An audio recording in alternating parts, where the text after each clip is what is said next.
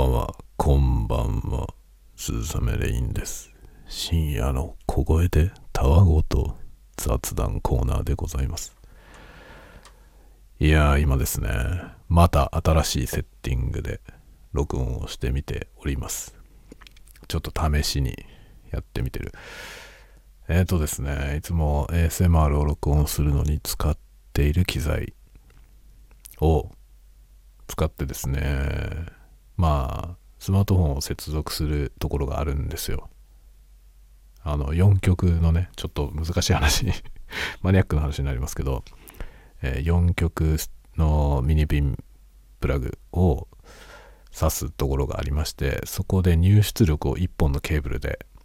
スマートフォンに対して行うことができるという、そういうところがあって、それをつないでみたんですが、えー iPhone 側の仕様の問題で、えーまあ、ライトニングケーブルからですね、この4極のやつに、えー変換してやるとですね、iPhone からの出力がステレオで出て、iPhone への入力がモノラルになるという、まあ、これ多分仕様ですね。なので、ここにですね、まあ、分岐のケーブルをね、つないで、そこにステレオのマイクをつないでも、モノラルでしか録音ができないという、これ多分 iPhone 側の仕様なんですけど、そういう風になってまして、で、今ですね、やってみたら、やっぱりダメでした。ステレオで、今ね、ステレオで iPhone に送り込んで、ちょっと録音して再生を確認してみたらですね、モノラルになるんですよ。モノラルになるので、まあ、モノラルなんだなということで、モノラルで今録音しております。でも、今日はですね、これは ASMR を使ってる、まあ、収録するときに使ってる機材に接続して、えそれを iPhone に、その出力を iPhone に、えつないでると。まあ、オーディオインターフェースとして使ってるのではなく、iPhone に、えーなんだ、TRSS の4曲ミニピンで、それをライトニングに変換してつなぐというやり方で録音をしております。なので、音質はいいと思いますが、音質はいいと思いますが、モノラルでございます。これがステレオで撮れたら最高なんだけどね。これをステレオで、このクオリティをステレオで撮るには、多分、この、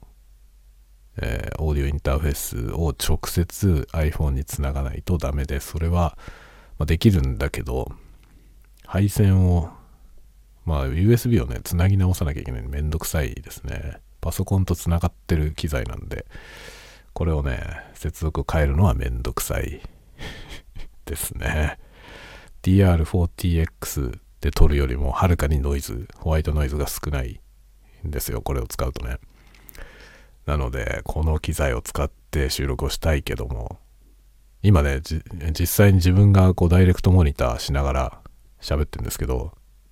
まあこのダイレクトモニターで聞いてる音はですね、うちにある機材の中でやっぱ一番、あれですね、あの、ノイズが少ないですね。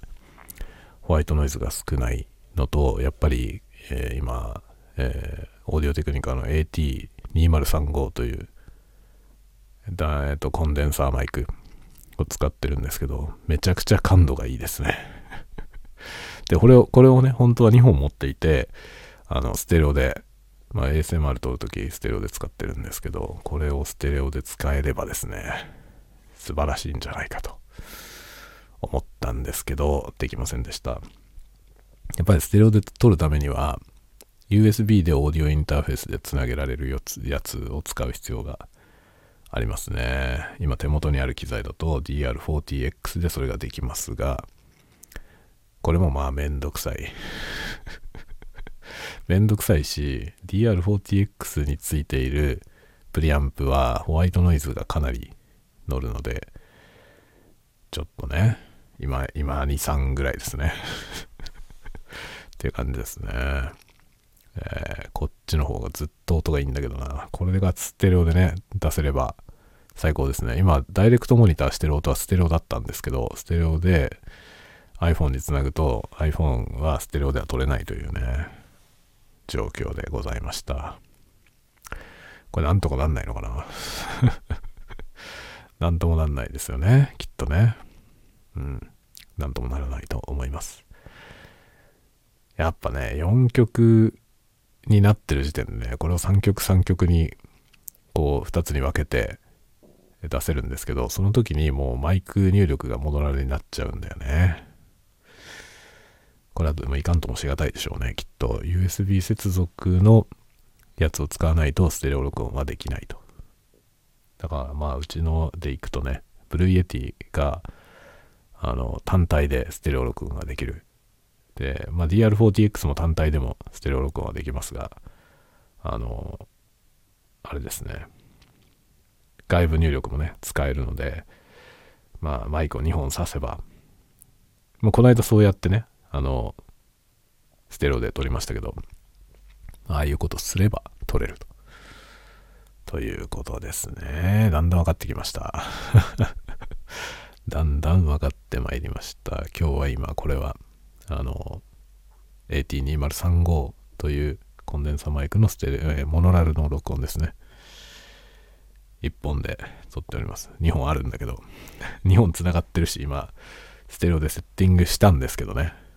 ステレオでは撮れないということが判明しましたんで、片方だけで喋っております。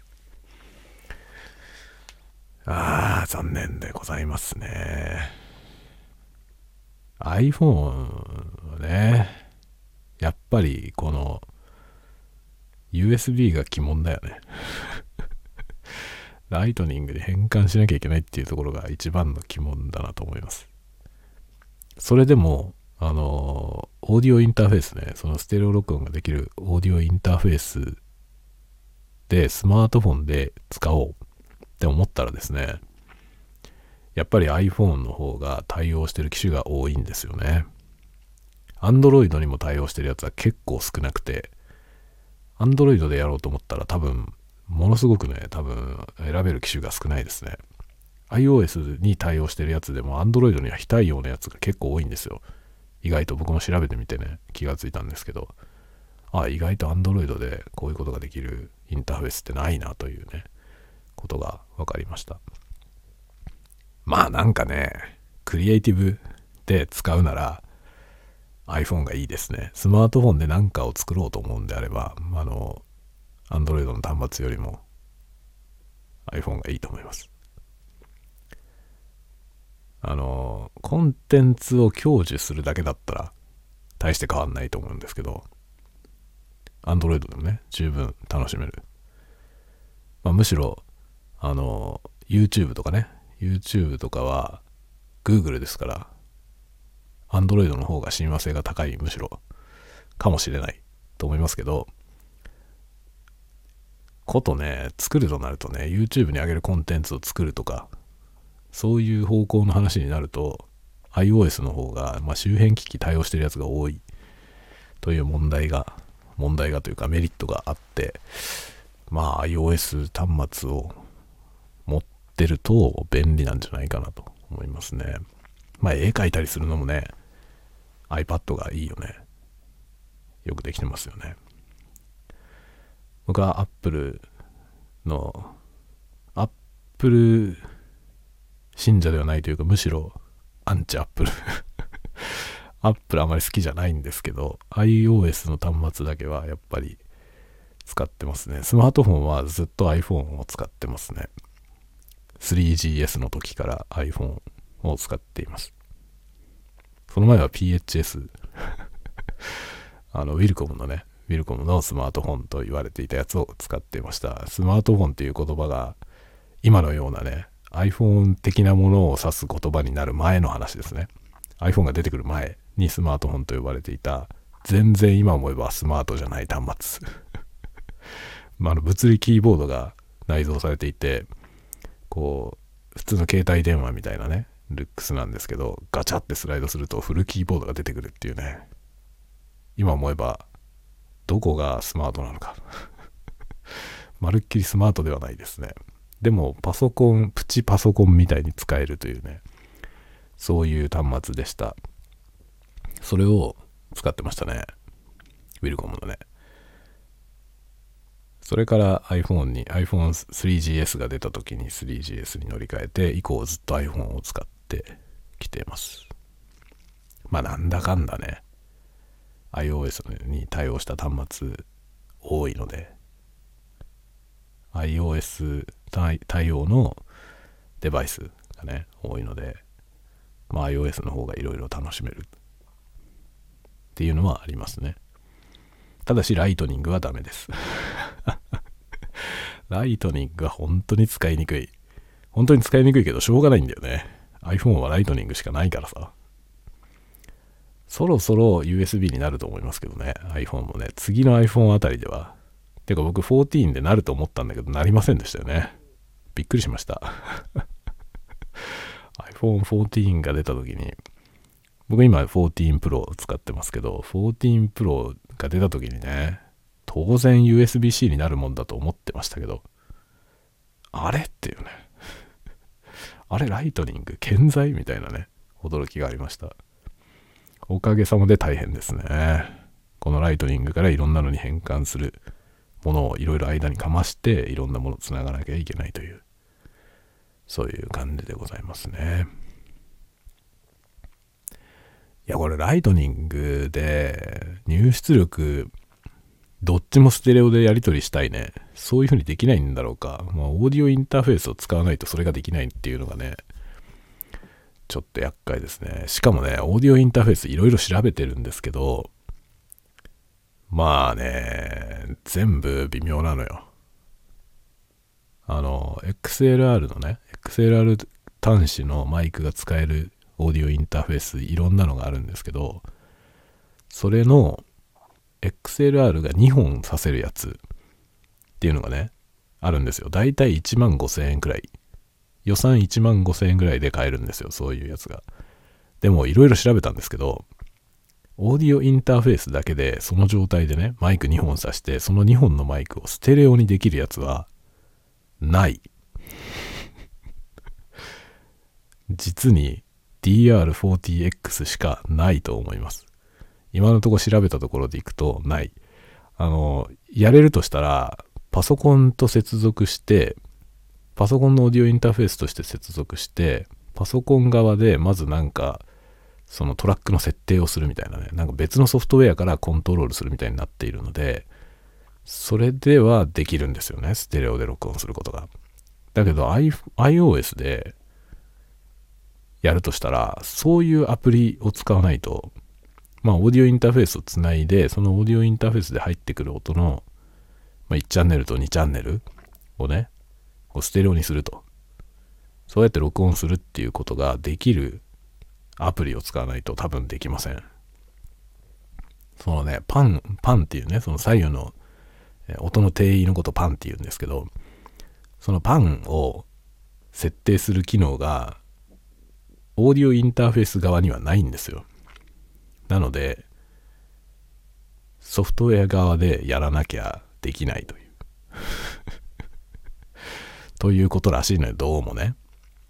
で、パソコンで使うオーディオインターフェースは一般的にはそうなんですよね。一般的にはそういう風になっていて、あの、入力が入力として入ってくるので、それぞれのチャンネルが全部モノモノで入ってくるので、それを、まあ、どういう風に定義を振るか。で、まあ一部ね、こうステレオのチャンネル、4チャンネル、3、4チャンネルとか5、6チャンネルとかがステレオになってるやつはありますけど、そういうやつは、そのステレオトラックをどこに挿すかみたいな、そのアサインをね、全部、あの、DAW 側でやるわけですよね。オーディオワークステーションでやる。物理ハードウェア側には何もついていない。まあ原因ぐらいしかついてない。っていうのがまあ普通ですね。で、一部のそのオーディオインターフェースの機能を持ったミキサーみたいなやつだと、まあそいつ自身がミキサーなんで、パンも調整できるわけですよね。いろんなことができる。で、iOS で、まあ今、さっきね、DR40X しかないって言いましたけど、嘘ですね。DR40X とそれに類するやつしかない。あの、Zoom の、Zoom のハードウェアのことが今一切抜けておりましたが、Zoom から出てるやつは多分全部できますね。Zoom から出てる、あの、XLR 端子がついているオーディオインターフェースとしても使える PCM レコーダーいっぱいあるんですけど H シリーズ。いっぱいあるんですけど H4 ぐらいから多分 XLR がついてて4568かな？あるんですけどね。多分そいつらは全部できると思います。そいつら自身が MTR なのであのパンを設定することは多分できますね。DR40X よりも高度なことが多分できると思いますね。DR40X はステレオ録音はできますがむしろモノラルができない。片方だけ挿してモノラルにしたいんだけどそれができないのよね。というね。という難点がありますけどまあでもステレオはできる。いやー本当にね。帯に短し。なんとやらですよ。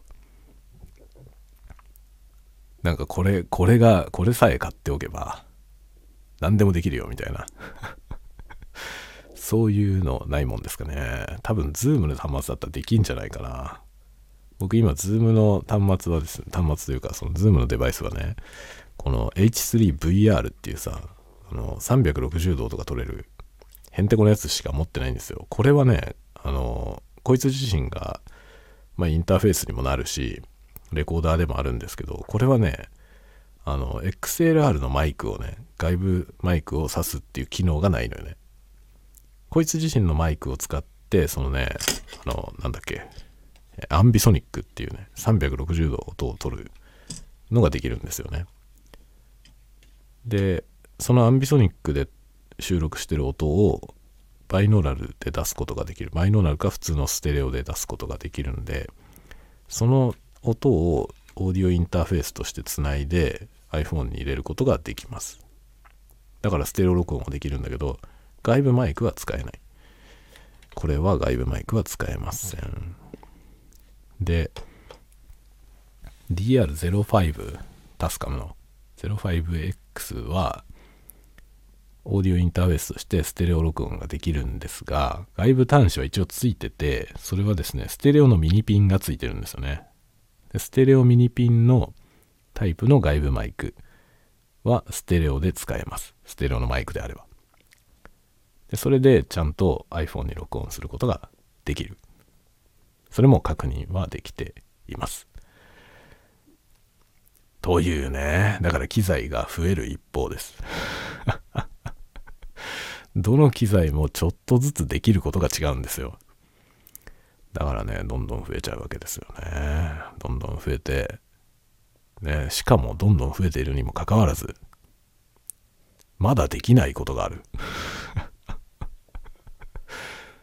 ね、もういいだろ別にっていう感じですけど、僕はね、やりたいのよ。あれもこれもやりたいのよ。こういう形でも撮ってみたい。ああいう形でも撮ってみたいっていうね。それでどんどん機材が増えるわけですけど、でもまあね、で、いろんな機材を使って、いろんなやり方で録音して、今日のこれもね、今日はこれは今までやったことがないやり方、今まで使ったことのない機材で、たわごとを録音してるわけですけど、ここまでして収録してるのはたわごとなんですよ。どうですか？この無駄感。いいですよね。僕ね、あの、今こういう時代ね、その、もう人類総クリエイター時代というか、誰も彼もみんななんかコンテンツを作って世に発表できるというですね、こういう時代。もうね、いかに無駄なことをやるか。いかに無駄みたいなことをやるかっていうところがね、これからは重要になってくるんじゃないかなと、結構本気で思っています。YouTube はそこが面白いんだよね。ニッチなコンテンツが成立する世界だから、だから面白いですね。メジャーの人たちがやらない、っていうかできない、採算が取れなくてできないようなことが、まあ、YouTube だったら採算が取れる。だからやろうという、そういう感じですよね。このね、インディーマインド。まあ僕はね、随分昔からね、その、えー、まあ、インディーズでね、バンドのをやってたわけですけど、その頃から、インディーズのマインドってものがすごい大事にしてるんですよ、個人的に。で、それは会社組織にいても、そういう姿勢でやるという。まあ僕は会社組織に入ったのは、そのバンド活動を辞めた後なんで、まあ、30になる頃ですからね、そのぐらいになって会社に入ったんですけど、その時入った会社はすごい小さい会社で、人数が少なかったんで、人数の少ない会社っていうのは、もうそもそもがメジャーではないから、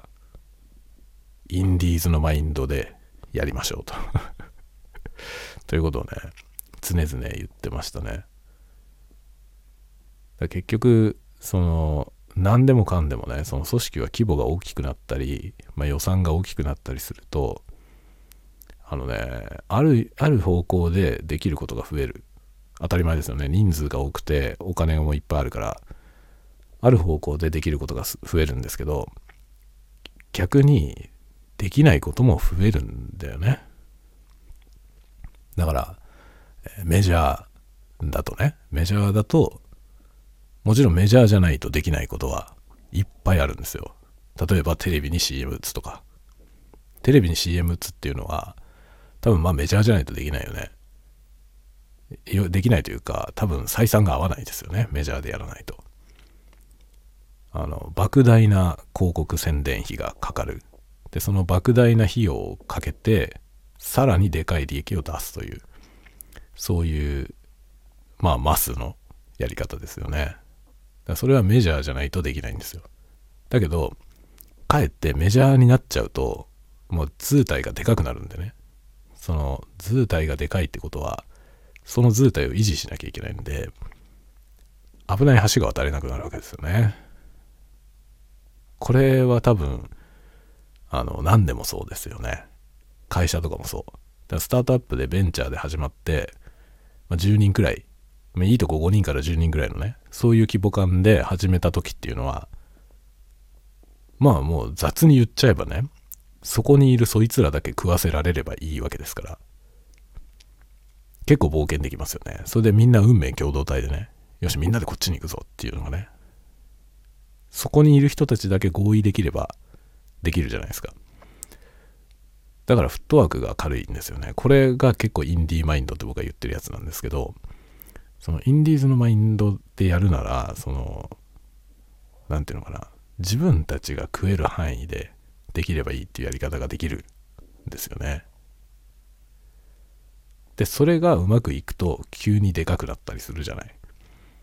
で、割とそれがね、今、これからの時代って、なんか、その、巨大なさ、その、メジャービジネスがだんだん成立しなくなっていって、まあ、それがさ、多様化ってことだと思うんですよね。多様性がね、多様性ってものが本当に浸透していくと、あの、まあ、例えば日本で言うと、日本人、1億日本人が、同じコンテンツを享受するってことじゃなくなっていくわけですよね。多様化して、自分たちがそれぞれ好きなものをめでるってなると、まあ、なんていうのかな、全国的な国民的ヒットみたいなものが生まれにくくなりますよね。多様化するから。で、実際にそれはもう起きていると思うんですよ。もうだいぶ前から言われてますけど、例えば紅白歌合戦見てて、知らない曲がいっぱいあるっていうね。多分あの1980年代くらいの紅白歌合戦って、普通に日々ね、日本で暮らしている人が聞いたことない曲なんてほとんど出てこなかったと思うんですよね。ほぼ紅白に出てくる歌はみんな知ってるっていうね。なぜならコンテンツがそんなに多様じゃないので、みんな同じようなテレビを見てるわけですよね。テレビ番組もそんなに多様じゃないし、テレビ以外の娯楽がない。今みたいに配信のね、ネットフリックスがあったりとか、ディズニープラスがあったりとか、まあ、YouTube なんてものももちろんないし、ってなるとね、みんなテレビ見てるわけですよね。テレビしかないから。で、テレビのチャンネルも今みたいになんか、BS だ CS だとかいろいろないから、地上波しかないわけですよ。そうすると首都圏であってもね、まあ、チャンネルっていくつぐらいですか？首都圏のチャンネル7つか8つぐらいだよねぐらいしかないわけですよねそうするとほぼ国民みんな同じようなコンテンツを見ている。その中で視聴率が何だっていう話をしているだから視聴率っていうのはほとんど本当に視聴率だったわけですよね。そんなに現実と乖離してない数字が出ていたはずですよね。当時の視聴率は。でも今は違いますよね。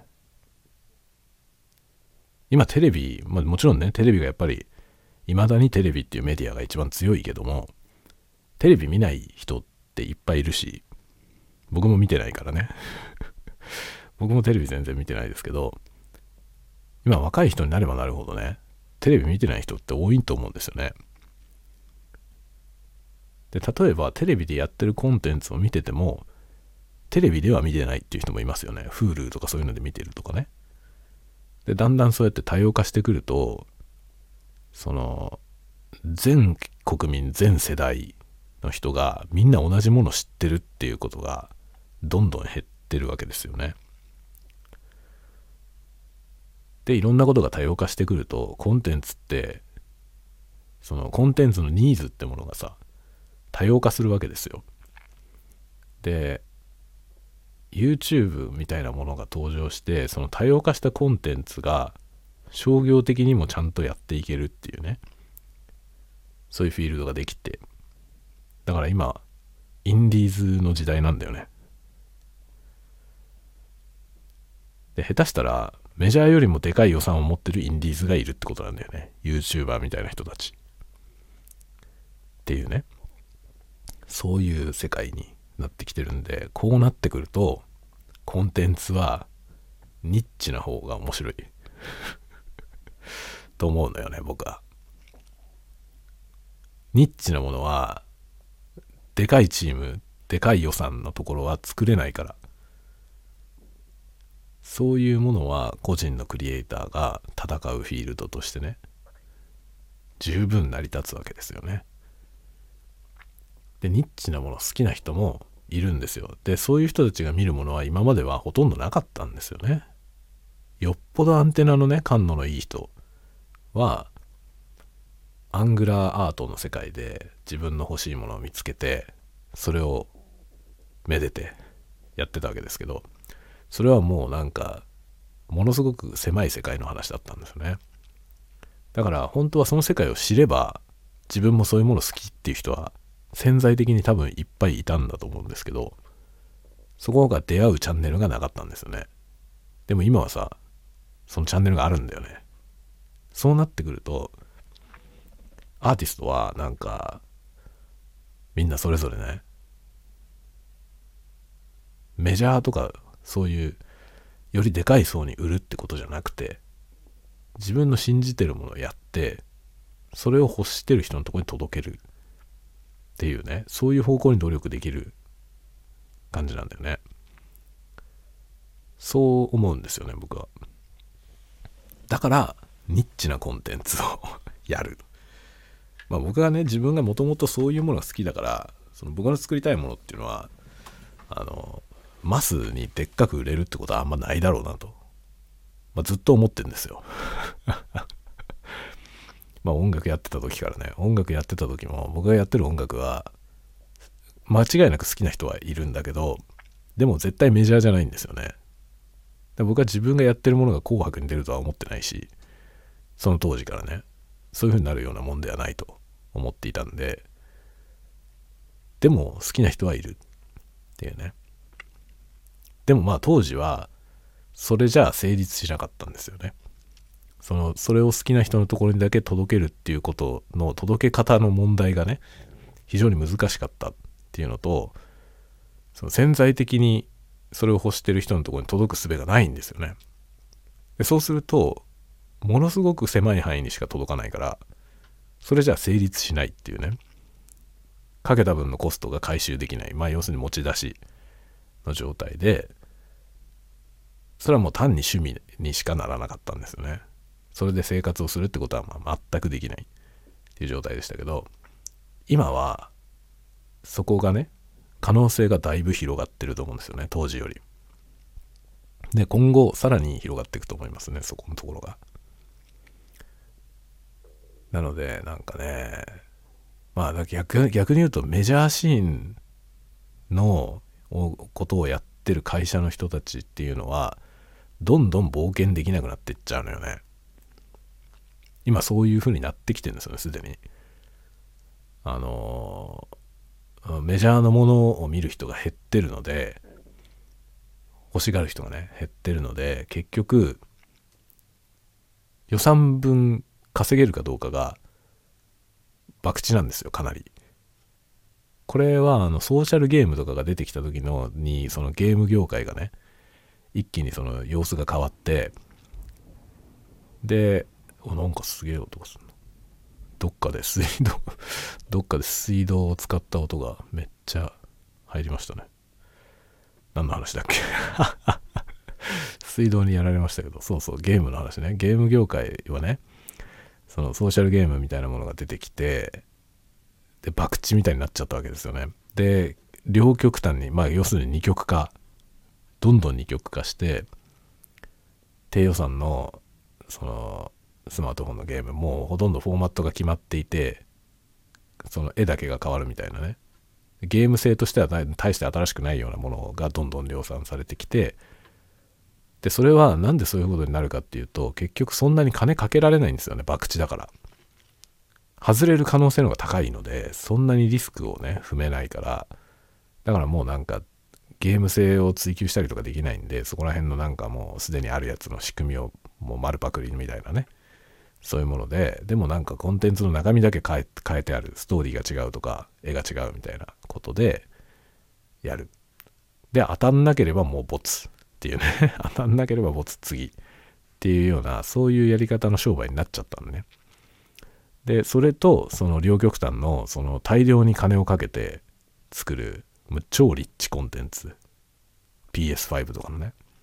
あれものすごい莫大な費用がかかるんであれを作れる会社っていうのはもう過去にねヒットを出してる会社だけなんですよね。新しく参入して PS5 のゲームを作ろうなんてことはもう無理ですよね。っていうねそういう風になっちゃったわけですよメジャーはで一方で Steam みたいなところに個人のゲームクリエイターがねインディーゲームを出してでそこはなんかものすごい面白いものがあるわけですよ。誰も見たことないようなゲーム。全く新しいゲームシステムのゲームとかが出てくるわけよね。そういうところに。で、今そこがすごく、その、なんていうのかな。カオスなんだけどもそのね、カオスなんだけど、いい方向にカオスなんですよ。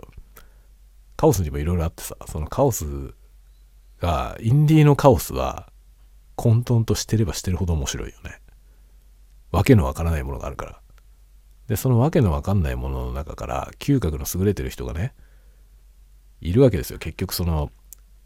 客の側にも嗅覚の優れてる人がいて、で、そこをつなぐ人っていうのが、また、儲かる仕組みがあるわけよね。これがうまくできてるんですよ、今。かつてのインディーズシーンにはこれがなかったんだよね。だから結局そのね嗅覚の優れた人が面白いコンテンツを掘り出す掘り出してソーシャルネットワークでそれを広めるっていうことをやるとその広めてる人もね広めてる人も広告収入が得られたりするっていう仕組みが今あるわけですよね。でこれによって積極的に広めようとする人も出てくるんですよね。いち早く面白いものを見つけてそれを自分が発掘して世に広める。自分は作った人じゃないんですよ。作った人じゃなくて作った人ではない第三者がねそれ広める。で広めた人もインフルエンスですよね。インフルエンスをを与えることによってインフルエンサーになっていくっていうことがでそうするとその人も経済的にちゃんと潤うメリットがあるわけですよねメリットがあるから面白いものをいち早く見つけようとする。で、作る側は、そういうふうに目利きがいっぱいいる中に、見つけてもらえるものを作ろうとするっていうね。そういう感じになっていくわけですよね。で、どんどん多様化していって。僕ね、これはコンテンツを作る側の人間としてはとっても面白い時代だと思いますね、今。一方でそのかつてのメジャーシーンみたいなそのシンデレラドリームみたいなものはないわけですよ今。メジャーシーンにそんなに魅力がないんですよもはや。なんだけど逆にニッチコンテンツの生きる道がいっぱいあってそこはめっちゃ面白いですね。でかつてのメジャーアーティストがこの状況にちゃんとアンテナを張って大幅に方向転換をしてすでにそのねパーソナルなパーソナルな展開になってる人結構いるんですよ。海外のミュージシャンとかにいっぱいいるんですけどそういう人たちの動向を見てるとやっぱりねさすがだなと思いますね。もう早々にでかいレベルとは手を切って自分で個人的に YouTube のチャンネル持ってそして音楽を作ったりでそれはまあ Spotify とかで配信してっていうね。そういう活動にシフトして自分でレベルを立てて、まあ、要するにかつてのメジャーアーティストなんですけどインディー化してるんですよね。どんどんインディー化していてそのインディー化したことによって好き勝手できるわけですよね。メジャーのその後ろ盾がない代わりにそいつらに対する義理もないので自分の方向性で自分の好きなことができる。結局その今まで積んできたものと違うこと始めたりとかねそういうことしようと思ってもいろんなしがらみがあってできるできることが限られてたわけですよねかつては。で結局メジャーレーベルに所属している以上はそのメジャーレーベルで働いている人たちも食わせなきゃいけないわけですよね。なのでかけてもらった広告費分稼がなきゃいけない。だから売れるものを作らなきゃいけない。そうすると今までの文脈からして次出すものがあまりにも変化したものだと受け入れられないからそういうのは出せないみたいなねことがいろいろあったと思うんですね。それが今ないというかあのそれを捨てる道があるんですよね。昔は本当に捨ててインディーになっちゃうともう途端にシーンから消えるみたいな感じになっちゃったわけですよね。でも今はそうじゃなくてその後の展開がね、まあ、そのその人のその何て言うのかなあのどの程度その人がこうこういうねソーシャルの世界に通じているかっていうところにかなり左右されますけどそういうものにアンテナを張ってた人たちは割と面白い展開をしてるんですよね。すごい独自のものをやって。でどう考えてもメジャーにいたらこんな作品は作れなかったろうなっていうようなものがドバーンって出てきてでもちろんそれはかつてのようなね何百万枚も売れるようなヒットにはもちろんなんないんですよ。なんないんだけど十分商売になる。十分商売になるなるレベルででそれを欲している人のとこにしっかり届くっていうね。今そういう風になってると思うんですよ。だからここの感覚をいかにシフトするかですよね。だ作ってる側がそのいつまでもねそのかつての仕組みの中に乗っかろうとしていくとあんまりいい目を見られない と思いますね。そこにもう夢がないのよ。それよりももっとニッチなところにいっぱい夢がありますね今。なんかそういう感覚です僕はかなり。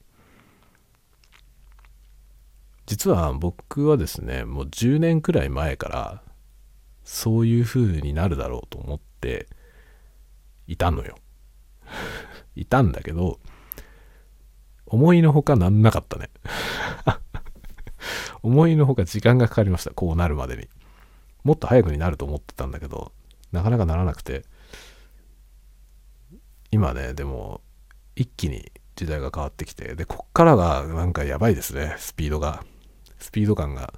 大変なことになってきましたね。最近その AI 方面がめちゃめちゃ熱いことになってて、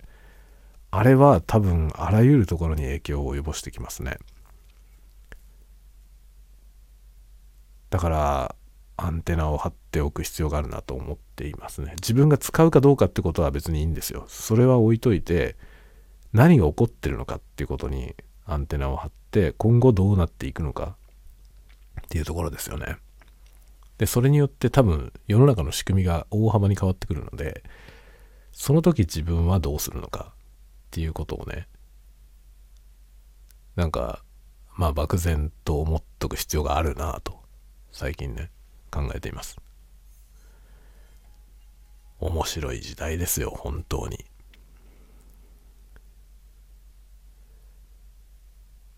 僕はね1970年代の終わりぐらいに生まれたんですけど70年代の後半70年代後半ぐらいの生まれなんですけど激動ですよね。激動。多分ねどの時代に生まれてる人もみんな激動なんだけどね。僕よりもっと前の時代の人たちはもっと激動です。戦争したりしてたからね。もっと激動だけど。僕らも相当激動なんですよ。10年単位でもう、まあ、10年一昔って言葉がありますけど見事な言葉ですよね。10年違うとまるっきり違う時代ですよね。だから 70, 70年代70年代の終わりぐらいと80年代の終わりぐらいってもはや全然違う国みたいですよね日本って。まるっきり違う世界だったと思うんですよね80年代の終わりぐらいと。70年代の終わりと80年代の終わり空気が全く違う。でさらにそれが90年代の終わりになるともう全然違いますね。そして2000年に突入して2000年一桁台まあ、2000年一桁台と2010年代の違い。まあそこら辺も結構違うよね。だからすごいですよね。10年おきにまるっきり違う世界みたいになっていってて。でまあもうすぐ50年。僕が生まれて もうすぐ50年経つわけですけど。50年。もう信じられないぐらい世界が変わっている。こういう面白い時代に生きているなと思いますね。でもね、恐ろしいことに、この先もっと早くなりそうですよね。だから今僕は子供がね、いて、その彼らの時代っていうのは、僕らの時代よりもっとすごいよね。多分3年で世界が変わる。3年おきに世界が変わっていく感じですよ。目まぐるしいですね。特になんかコロナのあれがあったから今ねちょうどこの3年はすごいですよね。あのコロナ前と今。と比べちょうど3年くらいですけど比べたらね全然違う世界ですよね。でその間に何が出てきたのかって考えてみたらその AI の進化ってものすごいことになっててでこれが今から3年後って言ったらもう想像できないですよね。3年後どうなってるですかね。どんな風になってると思いますか？僕はもうね、想像できない。僕が思っていたよりも AI の進化が、特にここ2年くらいの AI の進化が早すぎますね。ここ2年ぐらいというか、ここ2年でもとりわけこの半年。とりわけここの半年ぐらいがものすごいことになってて、で、さっき僕ツイッターでツイートしたんですけど、あの、2045年シンギュラリティと言われてますよね。技術的得意点。で、まあ、かつてね、宇宙世紀、あの、ガンダムの宇宙世紀っていうのは、2045年が宇宙世紀元年であるという設定があったんですが、いつの間にかなくなったんですね。で、まあ、いつの間にかなくなったんですけど、その2045年が、ま、技術的得意点と言われています。シンギュラリティ。で、まあ、広角機動隊もね、2045年を舞台にした作品が、今最新のやつが出てますよね。というね、2045年って一つの、なんか大きな、そのパラダイムシフトというか、そういうものが来ると予想されてるんですけど、僕はですね、もうちょっと前倒しされるんじゃないかなと思います。最近の AI 界隈のニュースを見ていて、事情を見ていてそう思います。もっと早まるよきっと。2045年どころか今2023年でしょ今年。2030年くらいに来るかもしれませんね。2030年っていうのも結構今思い切って前倒しましたよ。45年から15年前倒しますからね。15年前倒して2030にしましたけど、それすらももっと巻く可能性もあるよね。本当にここ半年の AI のその進化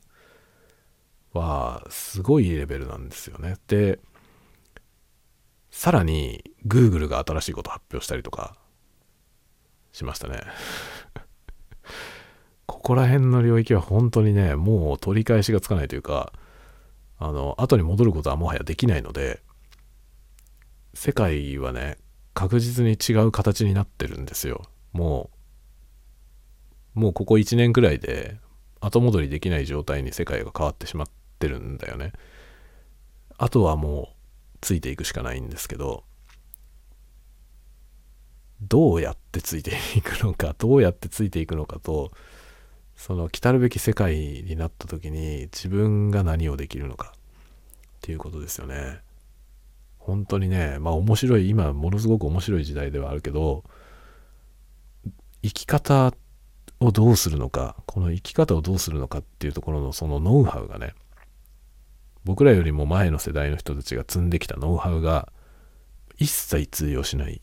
ですね。もちろん自分が生きてきた今までの経験も一切通用しないですね。っていうことをね、すごく痛感するのよね。で、特に思うのが、今、まあ、僕は子育てをしていて、子供がまだ小学生なんですけど、彼らをどう導くのかっていうことなんですよ。で、まあ自分が親になってみて、とても痛感するんですけど自分が歩んできた道以外のことはほとんどわからないんですよねだから自分の経験をもとに子供を導こうとするもちろんでも自分と同じ道を行く必要はなくて彼らがやりたいことを進みたい道に進ませたいと思うけどどのように導いていいものかっていうのが非常に難しいんですよね。それは別に時代がこんなに変わんなくても難しいんですけど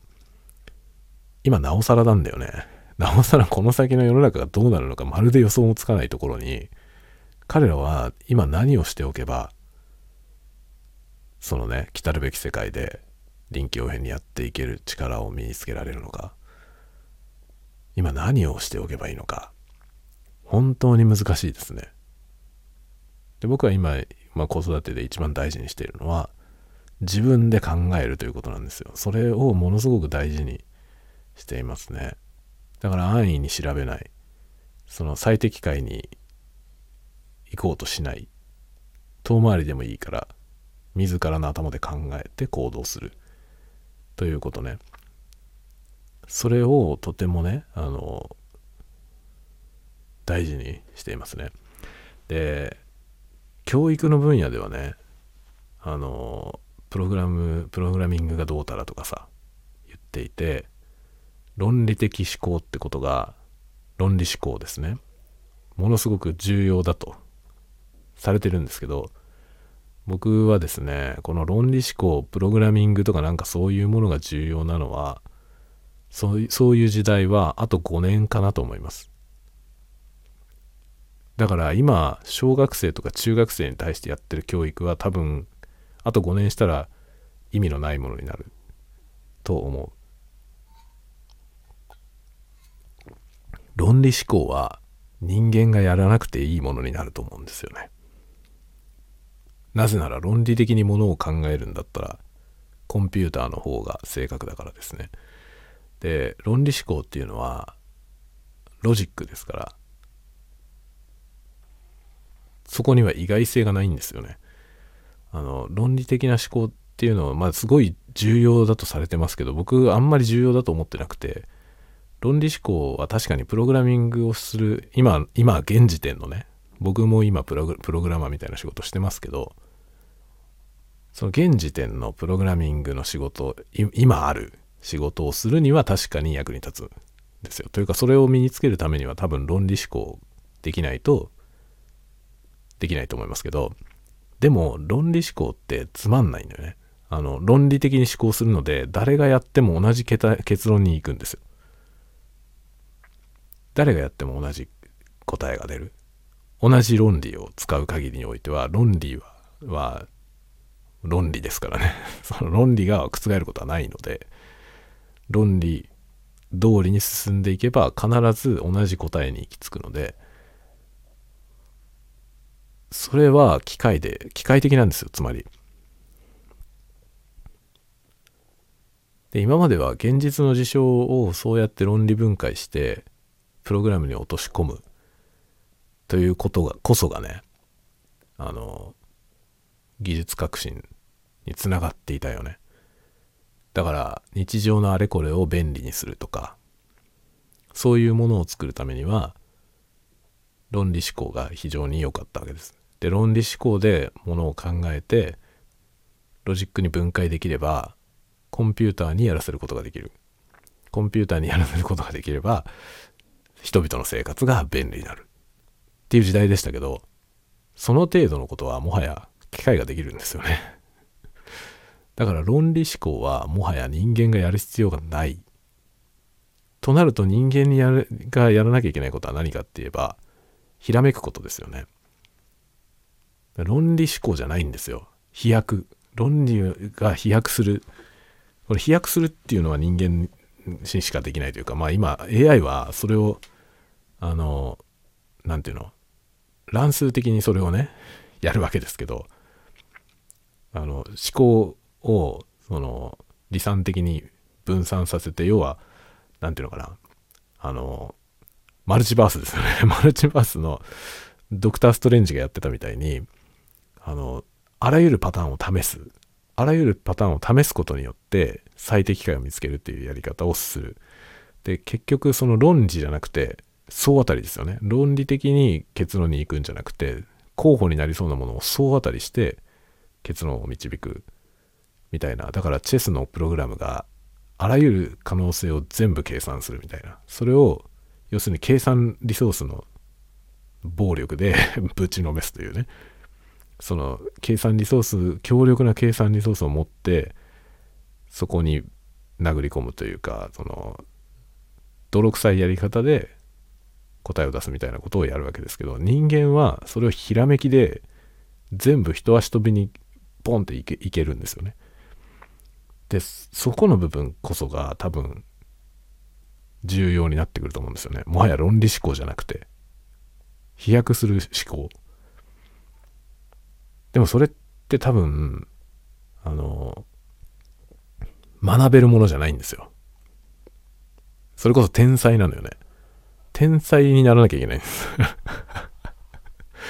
天才にならなきゃいけない。これからの人人類は。天才以外は必要ないっていう時代になるわけですよ。それ以外のことは全部機械ができるから。なので、結局のところ、人は、人がいらなくなるんだよね。あとは人は、ただ、その生物の種族として、種をつないでいけばいいだけ。遺伝子の運び屋になる。そして一部の天才だけが だから極端な二極化ですよね、これもね。まあそこ、それはちょっと今、ものすごい話が飛躍、それこそ 話が飛躍しましたけど、あの、向こう100年後ぐらいは多分そういう世界だと思いますけど、その前に、その手前の段階として、えー、っとね、その AI を使う側、AI を使いこなす側と、AI に使われる側の二極化が進むよね。だから今後、その教育っていうのが何をすべきなのかっていうことも大いに考える必要があって、だ教育もこれからね、多分常識がひっくり返ります、いくつか。いくつか常識がひっくり返るので、だから今、そのひっくり返ることをもう前提にして暮らした方がいいと思うんだよね。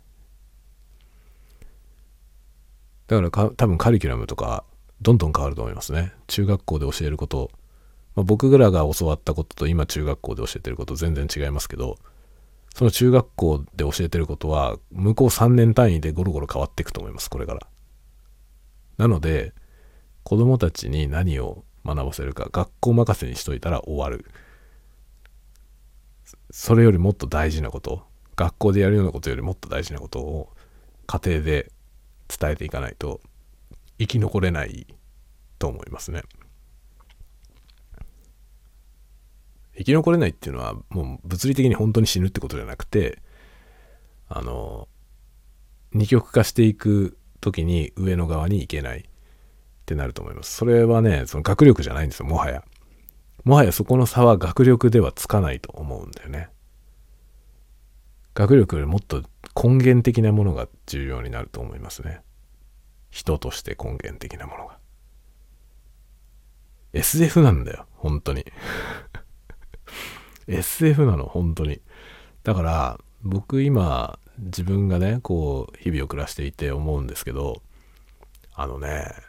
僕 SF を読んでてよかったなと思います。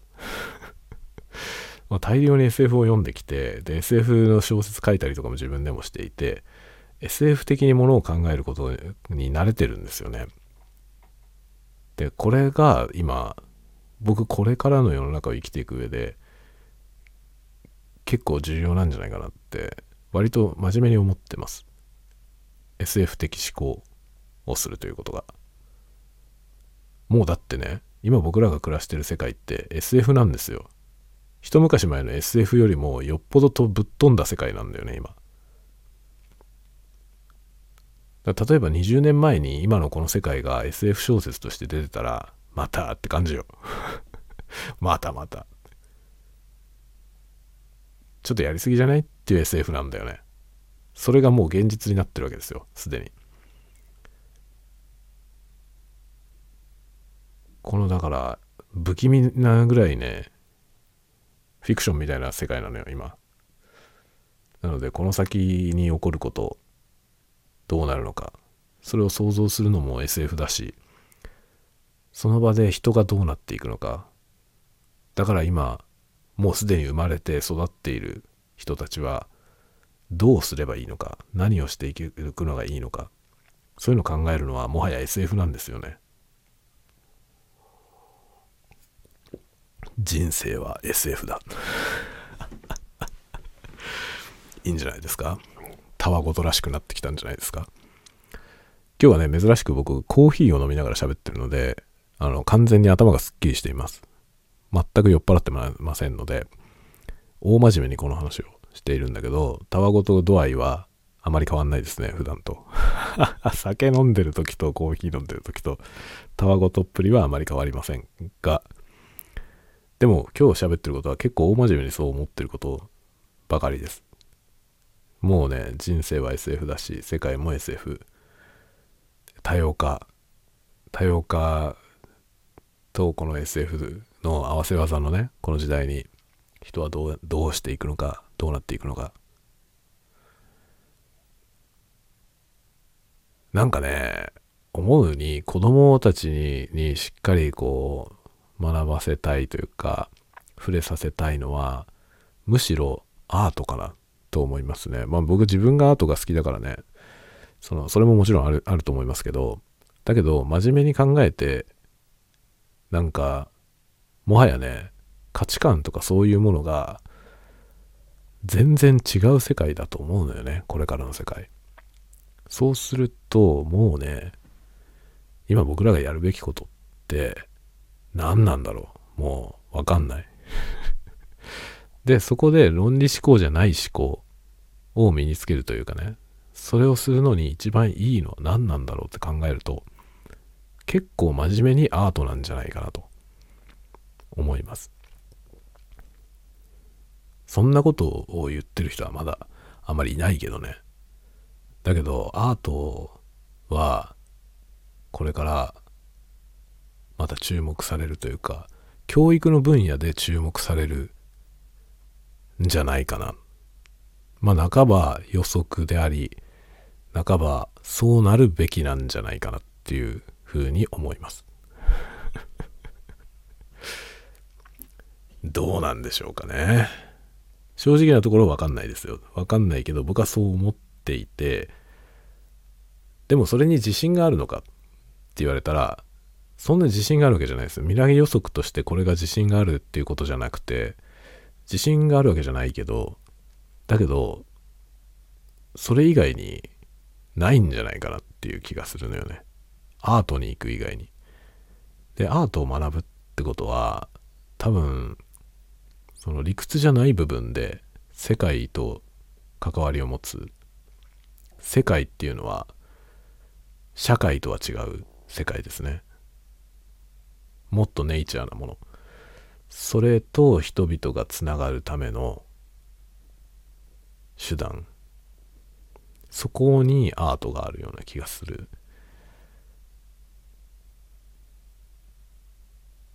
AI とのコミュニケーションにもアートが使われるでしょ。アートじゃない。アートは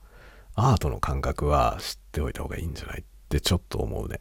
だからまあ僕は子供にはとても今そのアートってことに触れさせるってことはとても意識していますね。でもアート難しいんだよ。アートっていうのはね教えるものじゃないんですよね。教えるものじゃないから教えるにならないように見せる必要があるよね。解釈も別に解釈とかいいんだよね。自分がどう思うか何を感じるかってこを大事にしないといけないんで。だから教えられることはむしろあんまりないんですよ。ただ触れさせるってことですよね。こういうものがあるよ。どう思う？っていうね。それでなんか自分たちもやってみたい作ってみたいってなった時にどんどん作らして何考えて作るっていうね。そういうこと？をねやっていく。まあそこにのために必要なことを学んでいくっていう感じですかね。そうするとねおのずと学校でやってる勉強いわゆる勉強の部分お勉強の部分っていうのはで重要なのよね。アートをするために重要なんですよね。そういう順番で物事をやっていく。感じですよね。論理的思考は一番最後でいいような気がするね。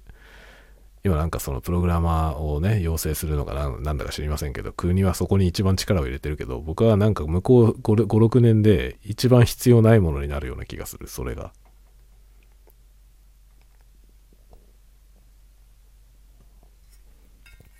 むしろこのディスタンスゼロの時代にコミュニケーションだよね。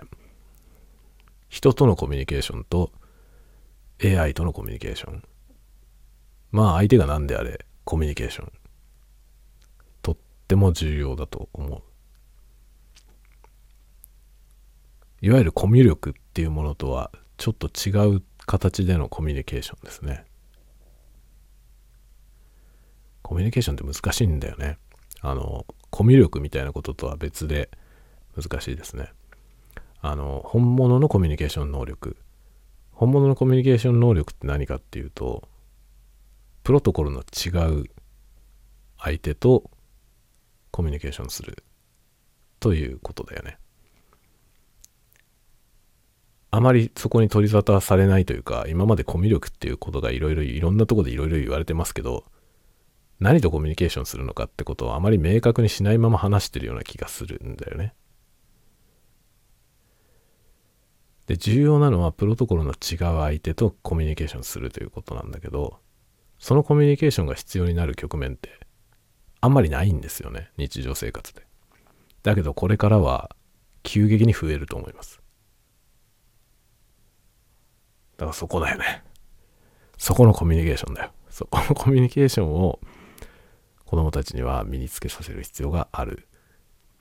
異文化の人と触れるっていうこととか、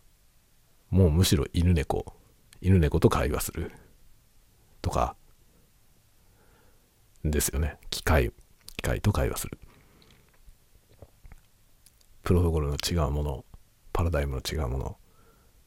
そういうものとのコミュニケーション。同じ領域、同じ世界にいる人ではないということですよね。そういうことなんだよ。文化レベルの違う人、経済レベルの違う人、